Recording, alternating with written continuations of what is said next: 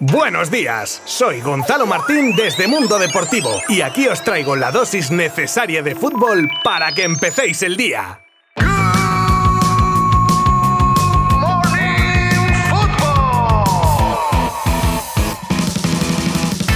Muy buenas a todos, qué gusto da volver un día más para contaros lo último del mundo del fútbol. Hoy jueves repasaremos los resultados de los partidos de ayer de Champions y escucharemos a los entrenadores de Sevilla y Real Madrid al término de sus encuentros. Pero también hablaremos de la curiosa elección de Tony Cross como el entrenador perfecto. Y ojo, hay sorpresa, no es ninguno del Madrid, sobre la baja de Kessie. Ya con más detalles, y no va a ser cosa de un par de semanas, una buena noticia, en esta ocasión en forma de alta también para el Barça. Por cierto, equipo del que se ha vuelto a acordar Mourinho en unas declaraciones en rueda de prensa que también os contaré. Y más cosas que trataremos en el día de hoy, desde ahora mismo y durante los próximos minutos. Os habla Gonzalo Martín desde Mundo Deportivo y comenzamos ya.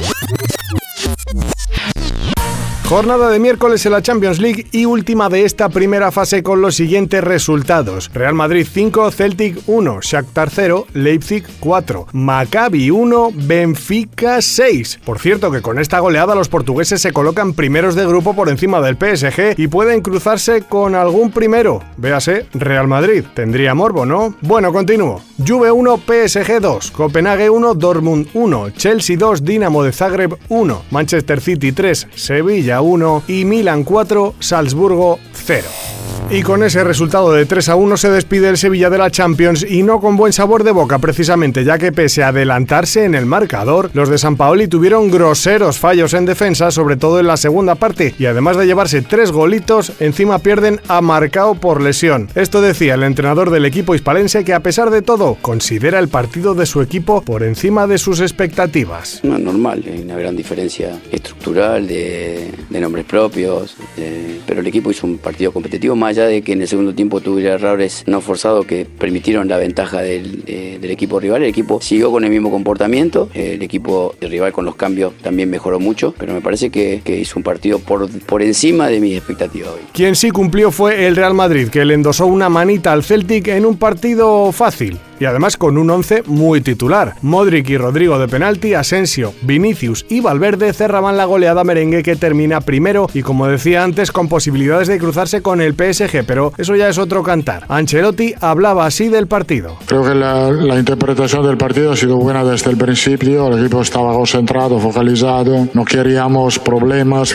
queríamos eh, volver a tener buenas sensaciones, eh, lo hemos cumplido. Y también tenía palabras para dos nombres propios, los de Valverde y Vinicius, y sobre todo cómo han crecido estos jugadores para suplir y coger galones durante la ausencia de Benzema, líder del equipo. Ahora tiene más protagonismo, más confianza, eh, Valverde sobre todo, que eh, ha cambiado de manera radical lo que eh, de la temporada pasada, sobre todo en los goles marcados, Vinicius que se mueve mejor sin balón, busca buenas posiciones dentro del área de penalti, no hemos jugado con Karim, que ha sido el protagonista el año pasado y lo estamos reemplazando bien. Hoy mismo Tony Cross será el invitado en el programa Universo Valdano y en un adelanto que hemos podido ver sorprendían unas declaraciones que hacía el alemán con respecto a quién elegiría como el entrenador perfecto. Digo sorpresa porque igual, pues no sé, por un poco de corporativismo, por decirlo de alguna manera, podría haber dicho alguno del Madrid. Pero el centrocampista se sincera y dice que el entrenador perfecto para su estilo de juego es Pep Guardiola. Tenemos actualización en tema lesiones en Can Barça. Comenzamos con la lesión que el otro día se producía que sí en el enfrentamiento contra el Victoria Pilsen y de la que ya tenemos detalles. El costamarfileño sufre una lesión en el bíceps femoral de la pierna derecha y podría estar en el dique seco entre mes y mes y medio, por lo que sería baja seguramente hasta después del Mundial. La otra cara de la moneda la protagoniza Andreas Christensen, que tras un mes de baja se ha vuelto a entrenar con el resto de compañeros y ayer mismo ya realizaba trabajo de grupo. Parece que el danés se ha recuperado del esguince de tobillo que se produjo en el partido de ida contra el Inter y podría jugar unos minutos en liga contra la Almería. La Roma de Mourinho está obligada a ganar al Ludo Gorest búlgaro para acceder a los 16 avos de final de la Europa League. Y a este respecto, el portugués tenía unas sutiles palabras sibilinamente atacando al Barça. sobre la posibilidad de cruzarse con el equipo azulgrana y declaraba que su objetivo es acceder a esos 16 avos, una ronda en la que hay equipos construidos para ganar la Champions. ¿Cómo lo echábamos de menos, Mou? Con la intención desde París de que Leo Messi tome la decisión de confirmar su continuidad en el equipo tras el Mundial, los integrantes del club confían en que las relaciones que está estableciendo el argentino en el vestuario puedan convencerlo definitivamente. Y es que tras la salida de sus compatriotas Paredes y Di María, Messi habría afianzado más su relación con Neymar y habría hecho un fuerte núcleo de amistad con futbolistas como Berratti, Donnarumma y los españoles Carlos Soler, Fabián Ruiz y Sergio Ramos.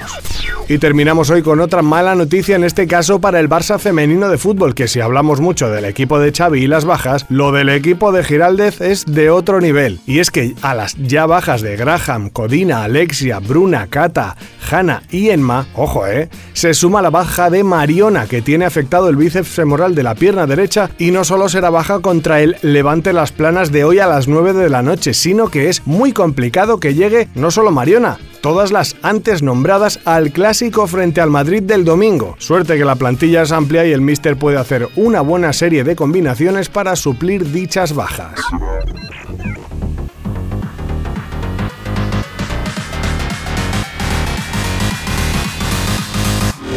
Esto es todo, amigos y amigas. Hoy tenéis los tropecientos mil partidos habituales de cada jueves entre los de Europa y Conference League. Ah, bueno, y Liga Smartbank. Aún así, todos y cada uno de los resultados que se den los podréis ir actualizando desde mundodeportivo.com. Gracias una vez más y mañana volvemos con el cierre de semana, aquí, en Good Morning Football. Abrazo virtual. Adiós.